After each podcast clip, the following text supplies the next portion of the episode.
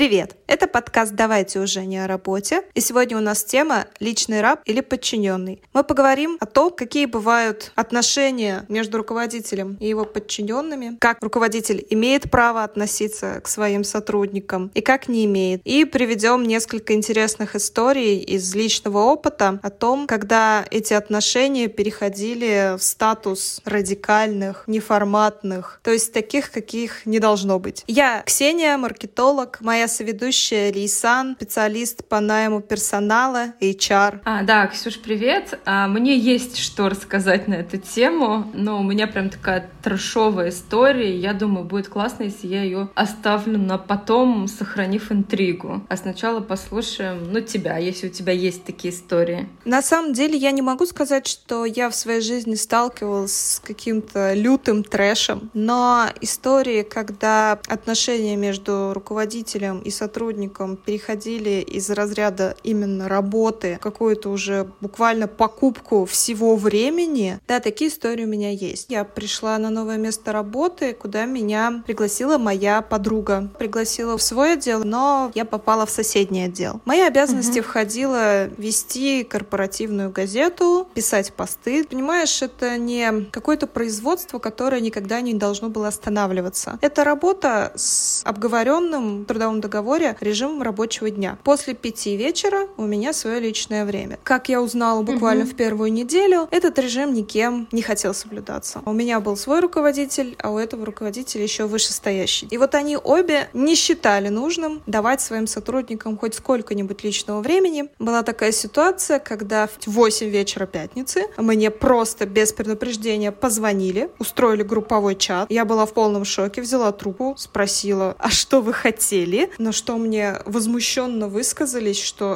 «а ты что, угу. вообще спишь, что ли, в такое время?» Не могу сказать, насколько я была удивлена и обескуражена в тот момент, потому что 8 вечера пятницы я могла пойти в бар, в кафе, угу. я могла вообще уехать куда-то на выходные, но это так преподносилось, как будто бы я в рабочее время куда-то уехала. В общем, тот вечер мы, естественно, так и не поговорили, потому что я была абсолютно не настроена тратить свое личное время на это, для этого есть рабочий день. А люди, которые там работают, работают, они, ну, постоянно работают или, или там прям текучка Там очень жесткая, жесткая текучка. Вообще? Вот, э, например, на должности копирайтера там буквально за два года сменилось, наверное, человек 10. Ну, вот э, копирайтеры, СММщики, дизайнеры постоянно меняются. Мне кажется, скоро, ну, просто им некуда уже будет нанимать на работу, потому что все уже приходят, работают, увольняются через какое-то время, скоро они всех специалистов переберут. Никто не хочет мириться с такими условиями, при том, что за переработки вообще никак не компенсируют. Понимаешь, у меня были такие работы, где просто за счет того, что хорошие отношения, ты сама горишь проектом, к тебе адекватно относятся и тебе идут навстречу, меня, если попросят, я сделаю и в выходные поработаю. То есть, например, на текущем месте работы у нас, если что-то нужно, я всегда сделаю, я всегда пойду навстречу. Но у меня руководство этим не злоупотребляет вообще. Бывают какие-то просто экстраординарные ситуации, когда нужно быстренько подключиться, быстренько поучаствовать. Никто никому негатива из этого не испытывает, потому что это, во-первых, нерегулярно, это не принимается как должное, за это всегда благодарят, говорят спасибо, взаимопомощь. Это нормальные, адекватные человеческие отношения. А здесь это прям было колоссальное злоупотребление. Да, я поэтому, я тебя знаю не первый день, да, там не первый год, и я точно знаю, что ты готова к переработкам. И получается, здесь же вопрос не в переработках, да, а скорее в каких-то человеческих да, отношениях. именно так. Я, знаешь, уже считаю, что вот данное время уже нет такого понимания, что вот, ну, начальник, он твой царь, бог. Мы с тобой уже до этого разговаривали, что руководитель до сих пор считает, что рынок труда сейчас еще на стороне их. Они выбирают, но по факту выбирает тот, кто приходит на работу. Если раньше, например, люди прям реально могли там молиться на своего начальника, сейчас это не так. Сейчас это больше, наверное, партнерские уже отношения. Но точно не отношения рабовладелец и раб. Ну, я с тобой согласна, но ну, нужно еще, знаешь, как выбирать, э, ну, исходить из того, э, какой то специалист. Вот в случае с маркетингом, с копирайтингом понятно, да, но есть, например, такая вакансия, как помощник руководителя, там, ассистент. Работа в принципе подразумевает быть на связи 24 на 7. И то есть странно, если человек ищет работу помощником руководителя и не хочет перерабатывать, ну тогда ты плохой профессионал Я с тобой абсолютно деле. согласна, потому что это не только такая специальность, то есть есть ряд специальностей, где сразу устанавливается, например, режим ненормированного рабочего дня. Например, люди, которые в средствах массовой информации работают. У них сразу в договоре описано, что mm-hmm. у них ненормированный рабочий день. И я согласна, если ты изначально на такие условия соглашаешься, то, ну, чего потом жаловаться? Но когда ты устраиваешься работать официально на белую зарплату с трудовым договором, который полностью регламентирует ваши трудовые отношения, ты приходишь к определенному времени, отрабатываешь определенное количество часов в неделю, претензии по поводу того, что там в пятницу в 8 вечера ты что, спишь, что ли, а мы тут решили что-то поговорить, при том без предварительной договоренности, это прям выход за грань. Я поняла, что ты имеешь в виду. Чем выше у тебя должность, тем больше у тебя ответственности, и, как правило, чем больше у тебя ответственности, то ты уже не можешь регламентировать свой график. То есть руководитель — это же не только там профессиональные харды, да, это скорее вот умение быть на связи, нести ответственность, отвечать как-то за свои выборы. И получается, вот это тоже, я думаю, важно отметить. Да, получается, что когда ты замотивирован, в принципе, в проекте, вот я по себе могу сказать, не то чтобы мне надо там досидеть до определенного часа, потом скачить и убежать. У меня есть определенный пул задач, и вот я сейчас работаю на удаленке, и не столь важно, сколько времени я отсиживаю за компьютером, важно, чтобы выполнялись те задачи, которые мне поставлены. Если я знаю, что эта задача должна быть выполнена сегодня, мне важно, чтобы она была выполнена сегодня, но я не укладываюсь в определенный график, значит, я посижу сверх этого графика, ну, потому что для меня важна моя результативность. Я болею за этот проект, я работаю в нем не один год, я несу ответственность за результат. Это нормально тоже. Понимаешь, я работала вообще первую неделю, у меня был испытательный срок, я только знакомилась с компанией, и вот это сразу как-то меня настроило против. Я не смогла принять этот момент. Мы постоянно сталкивались э, вот этими интересами, я отстаивала право на свое личное время. Мне выходные писали, мало того, что обесценивали мой труд, потому что мне говорили, давай быстренько постик напишем, это пять минут, но написать пост в социальной сети это не пять минут вообще, не, не близко даже пять минут. Мне кажется, копирайтеру сказать такое,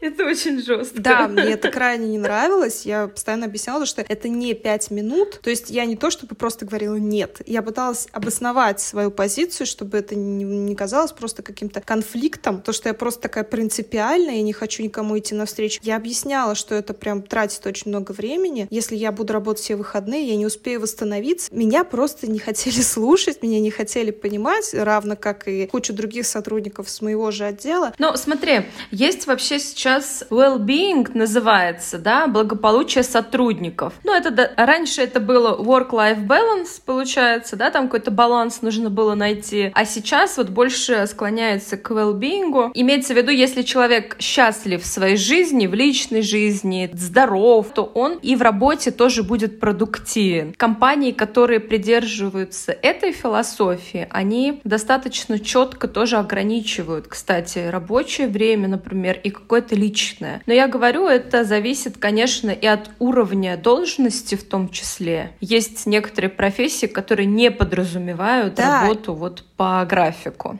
Еще такой момент есть, что работа нормированная, но неформально в компании все понимают, что один день ты, например, можешь задержаться до восьми, но на следующий день ты, например, можешь не прийти вообще, и никто тебе ничего не скажет. И я считаю, что это тоже адекватно, потому что, ну, это баш на баш. Я вам, вы мне. А не так, что ты работаешь нон-стопом, но тебе при этом ничего угу. в ответ. И даже денежная компенсация таких переработок, она мало что решает, потому что отдых его деньгами не заменишь. То есть э, усталость, утомленность, утомленность, выгорание, оно будет копиться, и в какой-то момент, подобно бомбе, оно просто взорвется. Полноценный отдых, он необходим. Ну, смотри, как человек, который обучается психоаналитическому методу, я точно могу сказать, что у всех абсолютно разная мотивация. Кто-то мотивируется деньгами, кто-то нет. И с этой же точки зрения нет компании какой-то, например, жертвы, да, и агрессора. Есть соучастники, то есть человек, который работает в этой компании и работает долгое время, он тоже соучастник этой системы. В любой компании есть система, и система не будет работать, если кто-то не согласен. И получается, в этом случае, если человек долго работает на таких условиях, ну, значит, как бы ему тоже все нравится. Это не его мотивация, это ему никак не мешает. Короче, есть какая-то скрытая выгода в любом случае, если он в этой системе находится. Ну, тебе не подошла эта система, ты ушла, да, потому что ты в эту систему не вписываешься, это не твои ценности.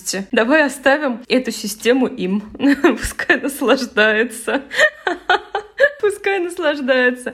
Мне, в общем, на самом деле везло с компаниями, с работодателями. У меня... Мне тяжело работать под железной рукой руководителя. Мне нужно полное доверие, да, чтобы я все там как-то делала сама, сама выполняла. И мне, в принципе, везло. Но был у меня один опыт, и он был очень долгий. В целом я в компании проработала почти пять лет, но это вместе с отпуском по уходу за ребенком. Время, когда я там проработала, два года, там доходило до такого, что сотрудники приходили домой к руководителю и, например, убирались помогали готовить стол. Был, например, юбилей. Все бы ничего, если бы были дружеские отношения, да, там, давайте вместе все сделаем, там, как бы весело, прикольно. На самом деле нет. Это была такая диктаторская форма. Вот приходите, грубо, да, мы ничего делать не будем, а вы будете делать все. Это очень, эта история очень подходит под название рабства. И это действительно так. Лично я в этом не участвовала, но и получала по заслугам, скажем так, да, то, что не принимала принимала участие вот в таких мероприятиях. фактически вот мы разговариваем, да, личный раб или подчиненный, подразумевая, что, ну, личный раб — это как бы такое вот название. А тут фактическое рабство, потому что, ну, использовали труд чужой, вообще не по специальности, даже близко. Одно дело еще, когда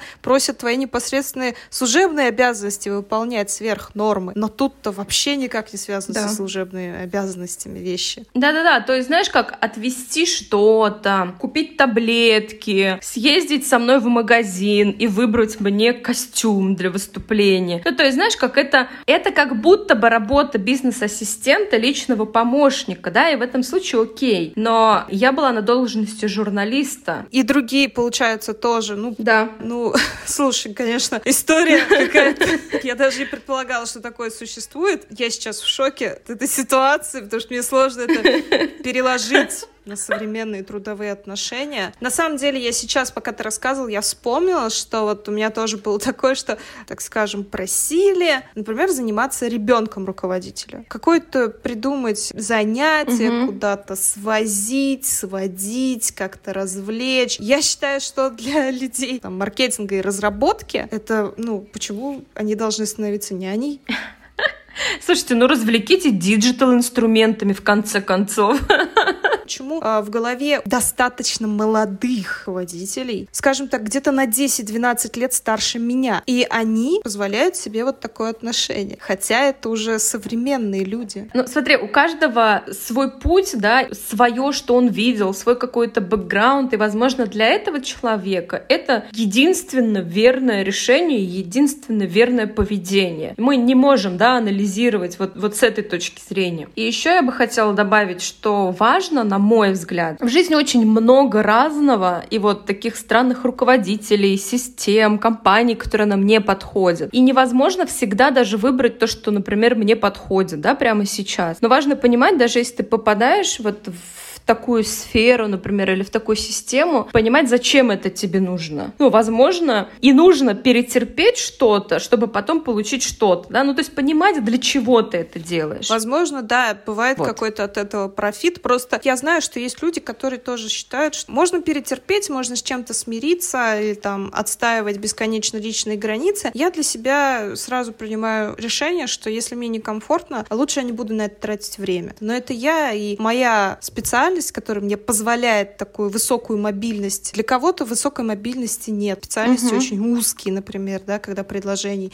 не так много на рынке труда. И у них уже выбор либо очень долго искать что-то другое, либо смириться, перетерпеть. Не все люди хотят быть руководителями. Сам факт желания стать руководителем и кем-то управлять уже идет из каких-то психических там ну, установок, да, желаний или еще чего-то. Это первое. А второе, есть фильм э, «Эксперимент». И мне кажется, вот он прям очень классно описывает и показывает человеческую власть и вообще на что способен человек, если дать ему власти. Не знаю, ты смотрела Я смотрела, или нет? да, этот фильм. Это тот самый фильм, я сейчас ремарочку для наших слушателей, которые не слышали, это тот фильм, где производили эксперимент, одну часть людей под экспериментом поставили надзирателями в колонии, а другие были заключенными. И они просто воплотили реальный эксперимент в фильме и показали, как это было. Психологически, через какое время начинают одни давить на других, как заключенные начинают сопротивляться надзирателям, хотя они все знают, что это эксперимент, и это нереальные их роли. Да, и самое главное открытие, что нам дает вообще этот фильм, этот, этот эксперимент, да, то есть это был реальный эксперимент, который раньше можно было проводить на людях. Это говорит о том, что, ну, в нас, в принципе, есть и жестокость, и там, ну, доброта одновременно. И что вылезет, зависит по факту от контекста. Кто-то жестче, кто-то не жестче, но вообще наше поведение, оно очень сильно зависит от обстоятельств, потому что там выбирали рандомно, ну, то есть случайным образом, кто будет именно у власти, а кто, например, будет подчиненным. Говорить так, что вот я стану руководителем, и я буду другим, ошибочно, потому что если ты не был руководителем, ты не знаешь, каким ты будешь руководителем. Да, я с тобой согласна, что пока ты не окажешься в этой шкуре, ты не можешь понять, какой тактики ты будешь придерживаться, да. какие твои качества себя проявят, при том, что ты можешь быть руководителем в одном месте и вести себя по одному сценарию, а потом оказаться в другом месте, где абсолютно другие подчиненные, другой характер работы, другие отношения в принципе между сотрудниками, и там тебе придется вести себя иначе. Да, я как человек такая же, как ты, и вряд ли я буду что-то терпеть, если я не понимаю ради чего. Но в том месте работы продержалась два года, каждый день, потому что у меня была конкретная цель, ну, которая не касалась работы. То есть мне нужно было там проработать эти два года по моим личным обстоятельствам. Получается, я была подчиненным со спущенной головой эти два года, хотя это мне не характерно. И то есть в этих обстоятельствах я вела себя вот так, хотя в других вела бы по-другому. Ну вот. Но это опять-таки зависит от того, насколько важна для тебя эта цель, насколько она реалистична. И насколько она твоя. Да, и насколько эта цель твоя, и насколько в твой психологический комфорт тебе позволит это терпеть как долго. В принципе, наверное, на этом мы будем заканчивать наш выпуск. Обо всем самом интересном да. мы уже поговорили. Ух, я прям окунулась в свои 21 и в эту жуткую историю. Не знаю даже сказать спасибо тебе или не, или не надо. Слушай, ну история действительно жуткая, потому что я ранее о чем-то подобном слышала, только мне рассказывали, что вот в глубокие советские годы был классный руководитель, который вот да, за хорошие отношения тоже приходили ученики из класса, и для меня это тогда оказалось дикостью. Я сижу в шоке, потому что понимаю, что если этот человек до сих пор там руководит, то ситуация-то она же продолжается, вот ты уже, слава богу, там не работаешь, а ситуация, да. скорее всего, продолжается. Да, и таких очень много, и еще много всего того, чего мы не знаем и, надеюсь, не узнаем. Да, я тоже надеюсь, что мы не узнаем, и наш слушатель тоже с таким не столкнутся. В любом случае, если вам есть что рассказать, чем поделиться, вы можете с нами связаться, рассказать свою историю, и мы обязательно эту историю выпустим выпуск подкаста и разберем ее, расскажем свои похожие истории, если они у нас есть. А на этом наш выпуск заканчивается. Пока-пока. Пока. -пока. Пока.